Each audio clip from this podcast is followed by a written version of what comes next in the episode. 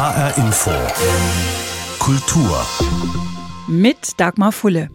Baker man is baking bread. Baker man is baking bread. Das dänische Duo Laid Back sang 1989 Baker Man und stellte fest, der Bäcker backt Brot. Genauer übersetzt, der Bäckermann backt Brot. Was Quatsch ist, denn den gibt's im Englischen genauso wenig wie im Deutschen. Es heißt einfach Baker, also Bäcker. Aber egal, die Aussage hat für einen kompletten Songtext gereicht. Manchmal ist eben alles ganz einfach. Und schon in den 70er Jahren hatte das Münchner Trio Silver Convention mit ähnlich wenig Aufwand einen großen Hit.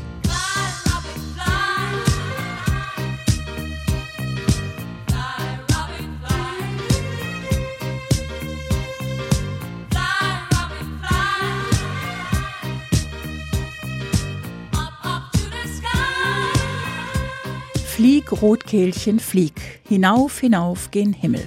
Das ist der vollständige Text. Der Journalist und Autor Michael Behrendt nennt ihn den verstörendsten Songtext der Disco-Ära. Sein Buch heißt Mein Herz hat Sonnenbrand mit dem Untertitel über schiefe und irrwitzige Songtexte aus 60 Jahren deutscher Popmusik. Da geht es um Pop und Rock, Dance, Disco, Punk und Rap, genauso wie um den deutschen Schlager und durch alle Jahrzehnte. Von Michael Holm bis zu den Toten Hosen, von Sido bis Helene Fischer, von Maffei bis The Boss Hoss, von Selig bis Bushido, von Frumpy bis Vanessa Mai. Oder, wie er selbst es zu Anfang des Buches schreibt, Wenn der Mond die Sonne berührt und Willi Wucher den König von Scheißegalien trifft, wenn ein U-Boot kommt, um Verliebte aus dem Leuchtturm zu holen, wenn Herzen brennen und das Radio auch, wenn Gespräche Spalier stehen und im Bauch ganze Flugzeuge fliegen, kurz, wenn wir alle aus Staub und Fantasie sind, dann horchen wir in eine andere Welt, die Welt der Songtexte. Michael Behrendt hat sich schon öfter mit Songtexten beschäftigt. Mit solchen, die für Skandale gesorgt haben oder mit solchen, die in großem Stil und immer wieder missverstanden werden. Diesmal also geht's um die kleinen und großen sprachlichen Patzer und Merkwürdigkeiten. Was war der Auslöser dafür? Naja, ich denke, es hat mit meiner Tätigkeit zu tun. Ich bin hauptberuflich Lektor, ähm, Korrektor und Faktenchecker. Das heißt, ich bin es gewohnt, Sprache zu durchleuchten, für Kunden natürlich. Ich liebe Songs, ich liebe Songtexte, schreibe darüber Bücher und dann war irgendwann klar, dass diese beiden Interessen, Lektorat und Songtexte, irgendwie zusammenfinden. Ich habe dann durch Zufall ein englischsprachiges Buch in die Hand gekriegt, was also auf Deutsch auch noch gar nicht erschienen ist. Und da macht einer sowas mit äh, Songs aus dem angloamerikanischen Raum. Und da habe ich gedacht, Mensch, das ist toll. Gibt's das in Deutschland schon? Und dann gab's das nicht. Und dann habe ich mal angefangen, hatte sofort ein paar Ideen und dann Gedächtnis, durchhören, weiterlesen. Und dann hat das so eine Dynamik entwickelt und auf einmal hatte ich ein Buch zusammen. Ich finde, es liest sich wie eine unglaubliche Fleißarbeit. Also wie haben Sie all diese Songtexte oder ja deren Ausschnitte, oft sind es ja nur winzige Ausschnitte, zusammengetragen? Naja, viel ging tatsächlich über Lesen, dass ich einfach meine verdächtigen Liste hatte, wo ich dachte, na, da finde ich doch bestimmt was, ne? Und dann bin ich halt einfach die Songs durchgegangen, habe die gelesen und wenn ich was gefunden habe, habe ich es auch nachgehört, weil was man so im Internet findet, ist nicht immer richtig, ne? Ja, und dann habe ich äh, natürlich auch ein bisschen wirklich in der Erinnerung gehabt und dann habe ich das so allmählich zusammengetragen. Wie gesagt, es war dann so ein Sog.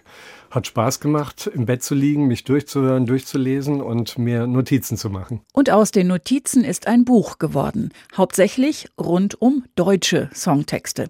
Aber auch die Fremdsprachenfalle spielt eine Rolle. Oder wie Michael Behren schreibt, genauer gesagt, die Englischfalle. Die zieht sich durch alle Jahrzehnte, wenn deutsche Bands international sein wollen und englische Texte schreiben. Da verunglücken die Rattles genauso wie später Camouflage, Philipp Boa oder Fool's Garden. Und die Pioniere sind die Lords. When I was born, you know, I couldn't speak and go. My mother worked each day, and she learned me to say. 1965 radebrechen sie sich durch Poor Boy. Nichtsdestotrotz wird's ein Riesenhit.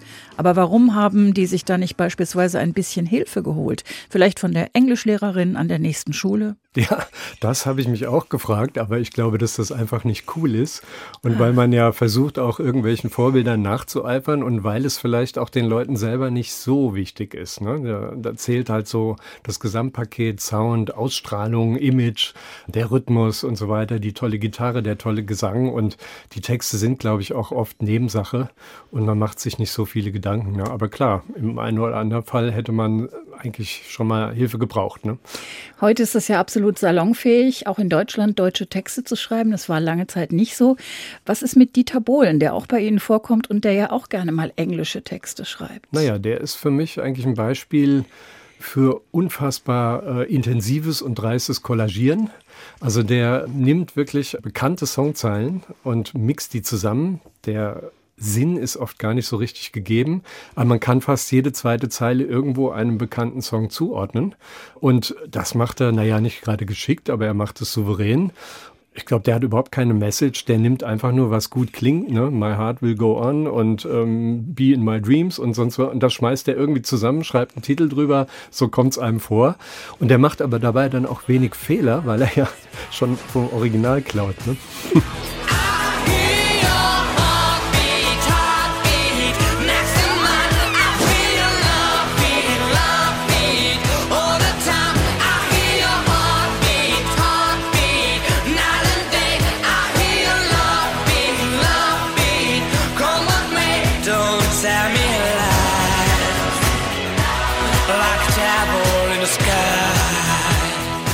Like a Devil in Disguise. Elvis Presley lässt grüßen. Genauso finden sich hier Songzeilen von Dean Martin, David Bowie oder Kiss. Und die Musik ist eine Mischung aus zwei Hits der 70er. New York Groove von Hello und Disco Stomp von Hamilton Bohannon. Muss man auch erstmal hinkriegen. Wham Bam Thank You Ma'am dann vielleicht doch lieber gleich auf Deutsch. Das Buch von Michael Behrendt heißt Mein Herz hat Sonnenbrand. Das ist ein sehr schiefes Bild. Aber kennt eigentlich irgendjemand den Schlager dazu von Bata Illich? Ich hatte noch nie davon gehört. Ich auch nicht, obwohl ich mit der Hitparade von Dieter Thomas Heck groß geworden Genau, bin. Ne? ne? Und ähm, Bada Illich, der war ja da in jeder zweiten Sendung. Ja, aber es war halt so, dich Aber- erkenne ich mit verbundenen Augen und Michaela und Genau, diese ne? Sachen. und da ne? habe ich da eben geguckt und habe nicht so viel gefunden und dann war in dieser Titelliste irgendwo mein Herz hat Sonnenbrand und ich dachte, was ist bitte das? Und war dann entsetzt oder auch erfreut, dass es dieses Lied tatsächlich gibt und ähm, naja, es geht um, um einen, der Liebeskummer hat, der verlassen wurde von seiner letzten Sommerliebe und das fasst er dann seinen Schmerz in dieses Bild, mein Herz hat Sonnenbrand und mein Herz tut mir so leid. Ne? Und dann hat man so das Gefühl, ach, das Herz ist so wie so ein Mensch da an der Ecke, der mal sagt, hast du mal einen Euro? Und dem sagt man dann, creme dich doch mal ein Herz. Ne? So. Und das fand ich einfach wunderbar. Mein Herz hat Sonnenbrand, wo ich die Liebe fand. Da ist Einsamkeit Das leidende Herz von Bata Illich, das dem Buch seinen Titel gegeben hat. Und wer weiß, vielleicht einem bisher unbekannten Schlager zu neuer Popularität verhilft. Ein anderer Schlager dagegen ist mir und sicher auch noch vielen anderen sehr vertraut. Zeit macht nur vor dem Teufel Halt. Die Single habe ich mir gekauft, da war ich zwölf und ich habe da sehr drauf gestanden, aber mir ist nie aufgefallen, was für schräge Textzeilen da drin sind. Die Zeit, träumt auch jeden Sänger um sein Lied. Denn die Zeit ist das, was bald geschieht. Die Zeit, die trennt dich nur für immer Traum und Träumer. Die Zeit, die trennt auch jeden Dichter und sein Wort. Denn die Zeit läuft vor sich selber fort. Sag mach nur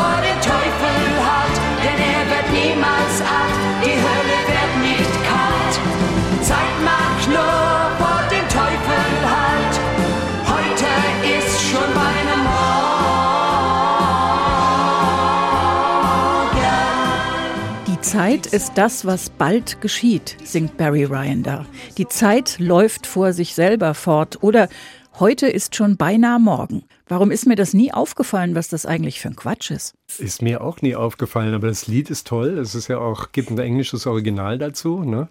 Und ähm, ja, es ist wirklich erst, wenn man genauer mal die Lupe nimmt äh, und genauer hinhört und nachliest, dann merkt man erst vieles. Ne? Also, weil es gesungen einfach so toll klingt und noch halbwegs vernünftig wirkt und weil natürlich auch der Sound, der Rhythmus, die Melodie, das packt ein, da ist der Text erstmal Nebensache. Ne?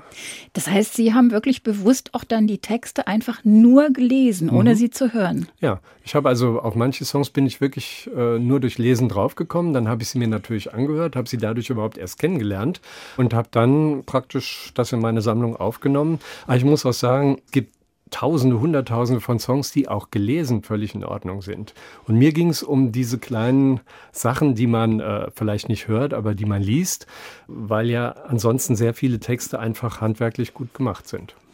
Sehr schönes Beispiel fand ich auch einer der ganz großen ewigen Hits von Michael Holm, die deutsche Version von Mendocino. Ich glaube, so ziemlich jeder aus der Generation der Babyboomer kann da mitsingen, viele Jüngere inzwischen auch. Mir hat mal jemand erzählt, der in der Gegend lebt in Kalifornien, diese Straße nach San Fernando, auf der man dann auch in Mendocino vorbeikommt, die gibt's gar nicht. Und Sie haben noch mehr Merkwürdigkeiten entdeckt. Ja, na, ich habe erstmal das Geografische geprüft aus Spaß. Ne? Zumindest gibt es irgendwo ein San Fernando, das ist aber 600 Kilometer oder Meilen weg. Aber was mich also am meisten fasziniert hat, ist, dass also dort ein junger Mann eine Anhalterin aufgabelt, sich unsterblich verliebt, mit ihr stundenlang durch die Gegend fährt. Also die Hochzeitsglocken läuten schon fast. Ne? Und dann kommt der Satz, doch dann vergaß ich leider ihren Namen. Und dann fällt ja eigentlich der ganze Song in sich zusammen. Und ähm, kann dann nur noch sagen, äh, ich fahre jeden Tag nach Mendocino und suche mein Girl. Ich sage, wenn bei mir einer klingelt und sagt, kennst du mein, mein Girl aus Seckbach, dann würde ich sagen, bleib mir fort. Ne? Das ist unglaublich, weil wir singen das ja immer alle mit und, und, und niemandem fällt es auf, dass das irgendwie komisch Ist klingt. mir damals auch nicht aufgefallen, auch erst beim, ja, beim nochmal hören und beim Lesen. Und ich dachte mal, ist es denn, singt ihr das wirklich? Ja, doch dann vergaß ich leider ihren Namen tatsächlich. Ne? Ich sah ihre Lippen, ich sah ihre Augen, die Haare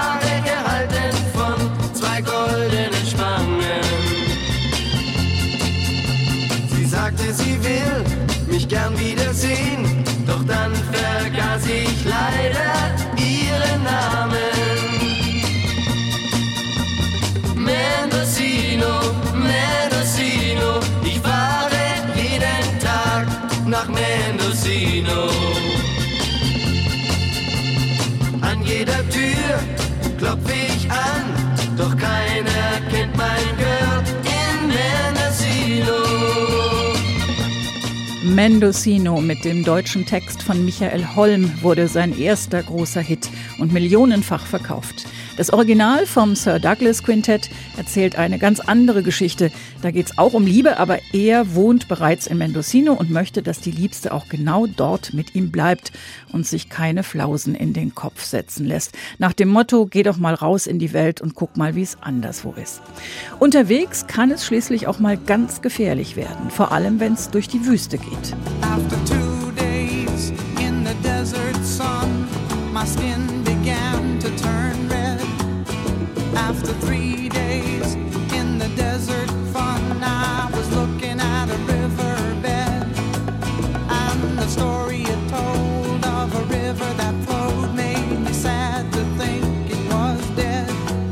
You see, I've been through the desert on a horse with no name. It felt good to be out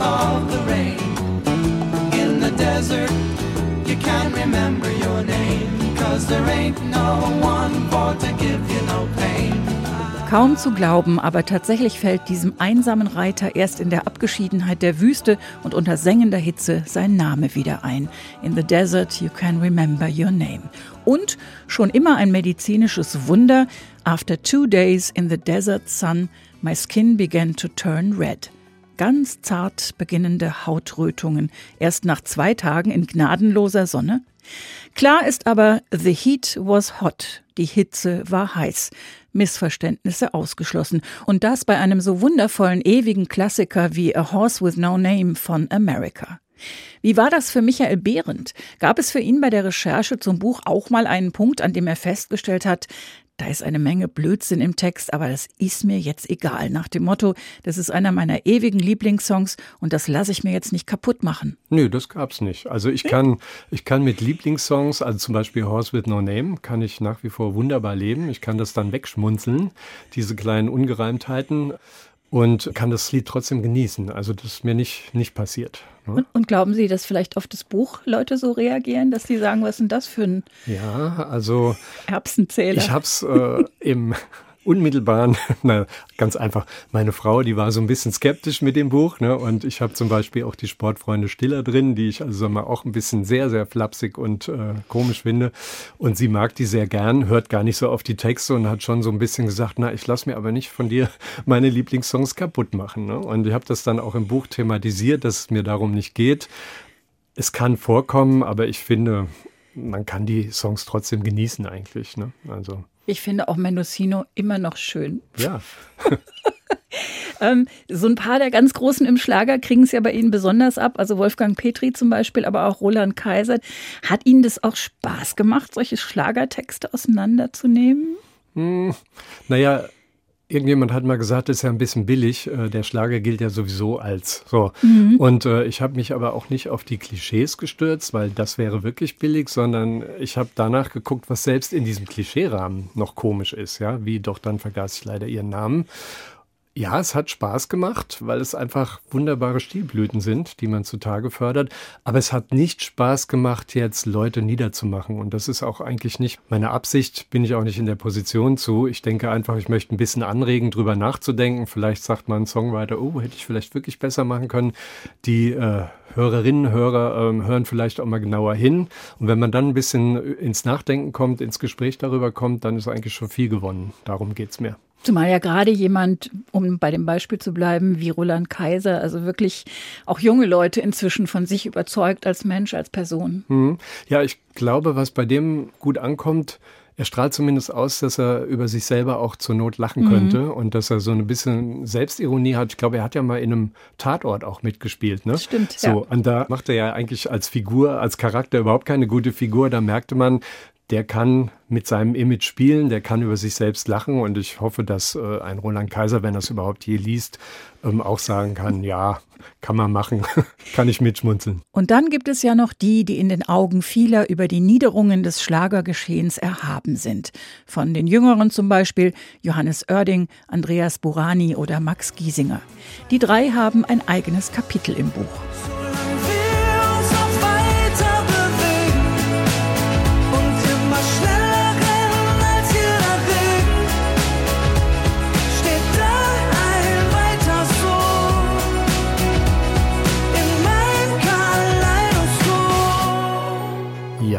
Also erstmal gibt es unheimlich viele Lieder von diesen drei Leuten, die sehr ähnlich sind. Ne? Ein Hoch auf uns und irgendwann ist jetzt und an guten Tagen und sonst was.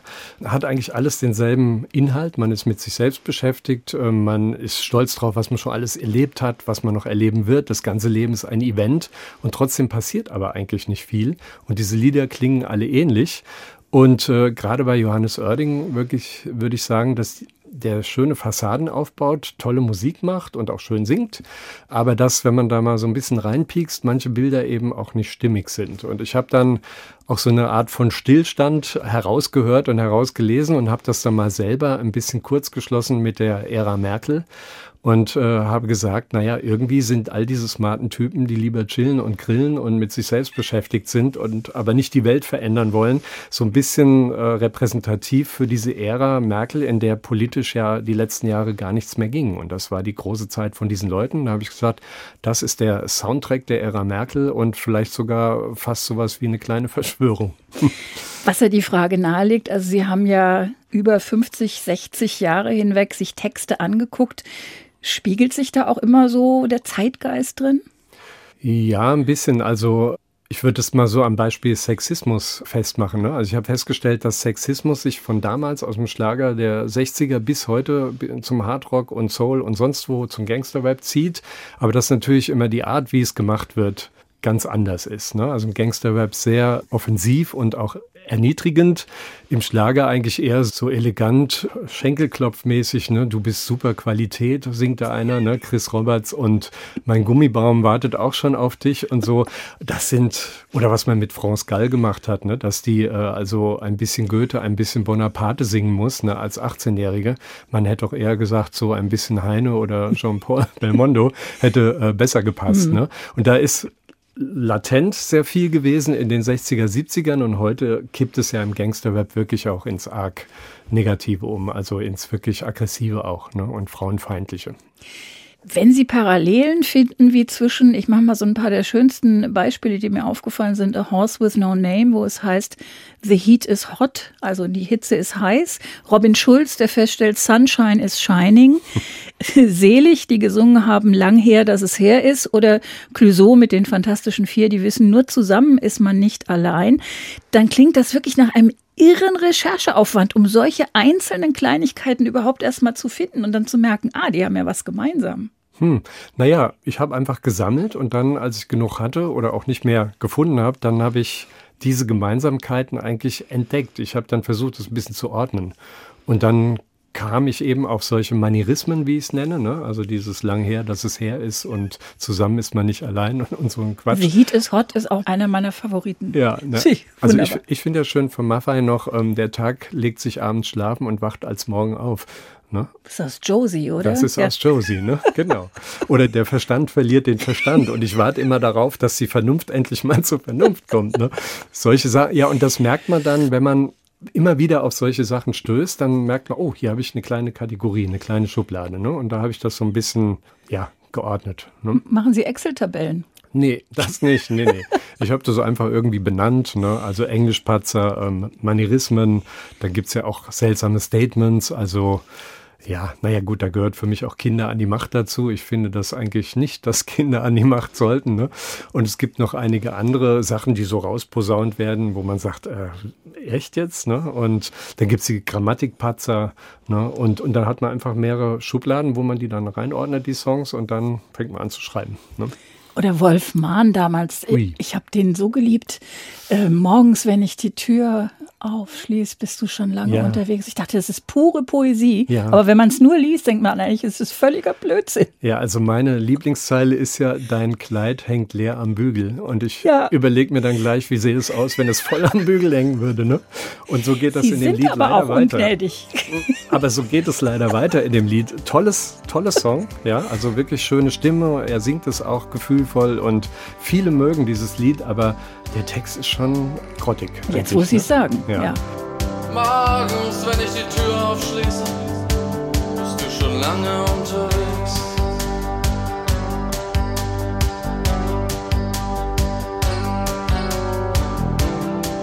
Dein Kleid hängt leer am Bügel und in der Tasse ist ein letzter Rest vertrockneter Kaffee. Damals war es pure Poesie, der erste große Erfolg für Wolf Mahn.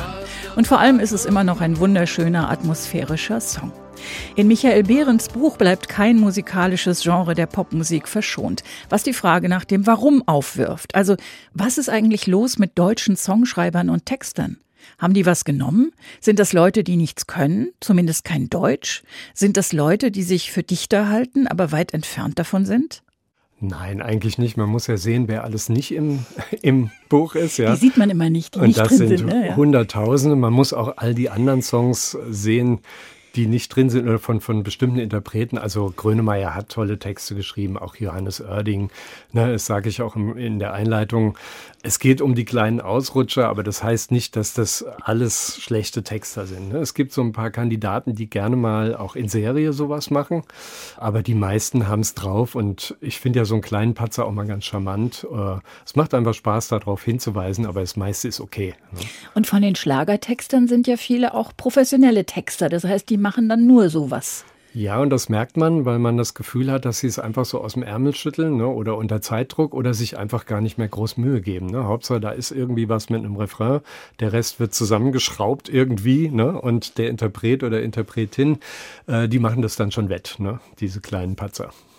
Und wie geht's Ihnen jetzt, nachdem Sie ja über 200 Seiten über diese Untiefen von Songtexten geschrieben haben? Können Sie noch so ganz unbefangen hören und lesen? Ja, also es ist wirklich wahr, weil auch ich äh, höre nicht auf jeden Text. Und es gibt so viele Songs, wo ich auch wirklich nicht weiß, worum es geht. Und die gefallen mir. Und selbst wo ich weiß, worum es geht und wo ich solche Patzer weiß, äh, muss ich eben eher schmunzeln. Also ich integriere das sogar in mein Hörerlebnis ne, und sage, Mensch, ja, habe ich was gelernt, interessant, aber das Lied ist trotzdem toll. Ne? Und wie lassen Sie Ihre Leser zurück? Also was können und sollen die aus Ihrem Buch mitnehmen? Man hat ja oft so einen kleinen ja. Wunsch. Also ich habe gesagt, äh, so, so ganz hochgestochen könnte man sagen, es ist ein kleines bisschen Sprachkritik auch. Es geht darum, wie wir kommunizieren. Es geht darum, dass man sich bewusster wird, was man so von sich gibt, auch als Künstler. Und dass man aber auch mal bewusster hinhört äh, auf Publikumsseite, weil also man doch äh, sehr viel am Tag an sich vorbeirauschen lässt äh, und diesen Unsinn überhaupt nicht mitbekommt. Und wenn die Leute ein bisschen bewusster mit Sprache umgehen würden, wäre vielleicht auch die Welt ein kleines bisschen besser, ohne dass ich das so schreibe. Also ich habe keinen erhobenen Zeigefinger. Ne? Sagt Michael Behrendt, Autor des Buches Mein Herz hat Sonnenbrand mit dem Untertitel Über schiefe und irrwitzige Songtexte aus 60 Jahren deutscher Popmusik. Erschienen ist es im Reklamverlag. Und das war HR Info Kultur. Den Podcast finden Sie auf hrinforadio.de und in der ARD Audiothek. Mein Name ist Dagmar Fulle.